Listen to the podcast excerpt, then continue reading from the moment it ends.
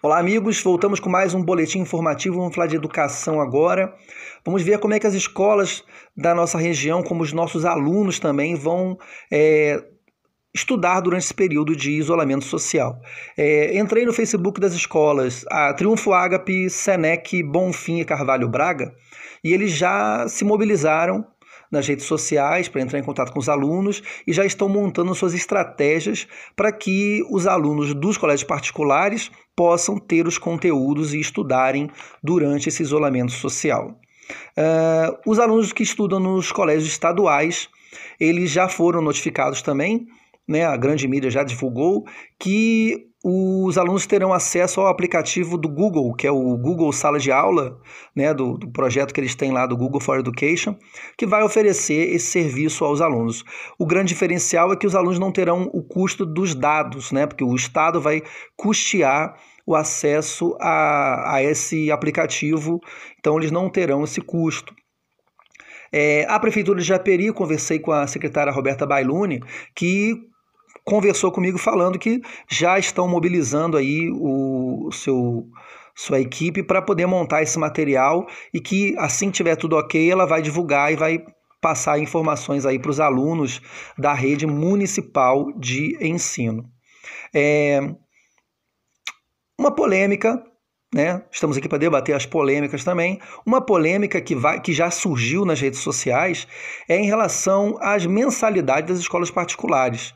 A gente viu que existe uma relação né, de consumo entre as escolas públicas, as escolas, as escolas particulares e os pais, né, os responsáveis financeiros por essas escolas, e em vários sites, várias, vários Facebooks do, das escolas, tem alguns comentários elas como é que vai ficar a relação do, do pagamento, etc. e tal.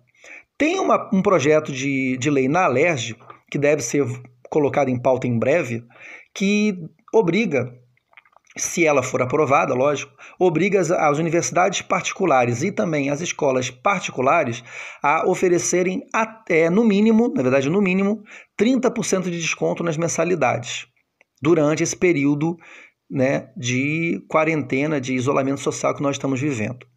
É, isso aí gera uma polêmica, por quê?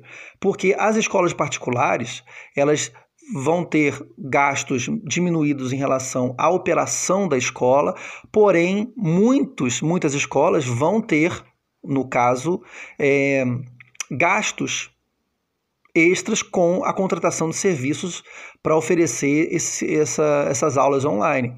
Então, assim, escolas que já têm o serviço online, suas plataformas montadas, talvez não tenham é, esse custo, e aí justifique um desconto. Porém, as escolas que não têm, elas vão acabar tendo um custo adicional e vão como eles vão cobrir isso? Então fica muito, muito complicado essa situação. Então, eu acho que, na verdade, as escolas e, e os pais devem entrar num, num consenso aí. A, a própria, a própria mídia já até divulgou algumas matérias falando sobre isso, que cabe cada escola, cada instituição, até o secretário de, de Educação do, do Estado comentou numa das lives que ele fez, falando que essa questão das mensalidades tem que ser acordada diretamente entre pais e, e escolas. E aí, a dica que eu dou aos pais em relação a isso é que é, conversem com a escola e tentem ver um ponto comum entre os dois, porque todo mundo para todo mundo ficar bem, porque na verdade todo mundo está perdendo. Essa situação toda faz com que toda a sociedade perca. Então não adianta nada que, é, dar um desconto maior pro, pro, no momento desse, porque depois vai voltar tudo ao normal. Então, assim, são casos a serem analisados. Né? Tem pais que, que estão deixando de receber seu sustento por conta de não estar trabalhando. Então, assim, cabe à escola conversar com os pais e aí todo mundo conversa e vai se resolver esse assunto.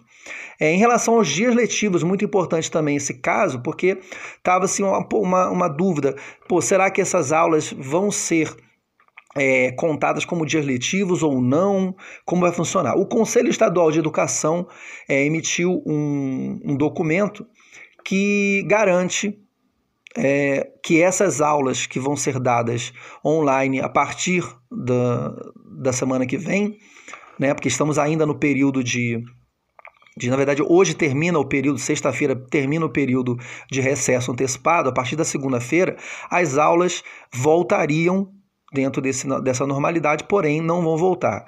Então, o Conselho Estadual de Educação definiu que essas aulas serão contadas sim como dias letivos. Porém, as escolas particulares, no caso, nesse início, as escolas particulares que já, tem, já estão se mobilizando há algum tempo, precisam é, documentar, fazer toda uma grade de aula, com todo um, um plano de aula, para ser encaminhado para esse Conselho Estadual de Educação, para que ele seja validado e essas aulas validadas também. Então não basta a escola simplesmente lançar o conteúdo para os alunos e contar como dia letivo. Não, isso não vai ser aceito. Precisa ter todo um planejamento, toda um, um, uma documentação para que eles possam ser validados. Então, assim, é uma novidade para todo mundo, tanto para as escolas, tanto para para os alunos e principalmente para os professores que estão tendo que aprender a, a, lidar com isso. Eu sou professor, tanto da rede pública quanto da rede particular, então a gente está lidando com essa novidade, né? E acredito que as pessoas, os pais também, é, vendo essa mobilização, entendam como vai funcionar e apoiem seus filhos. Uma coisa importante também a dizer é que nesse momento de, de aulas online, os pais ou algum responsável fique monitorando essas aulas, auxilie os seus filhos nesses momentos, para que ele possa ter o maior proveito dessas aulas porque os professores estão se empenhando. Eu tenho contrato, é, entrado em contato com os professores da minha escola e, e, de outras escolas também, de amigos que dão aula. Eles estão muito empenhados em produzir materiais, fazer videoaulas, para que os alunos tenham o máximo de qualidade na, nesse, nesse momento de, de aula não presencial. Ok?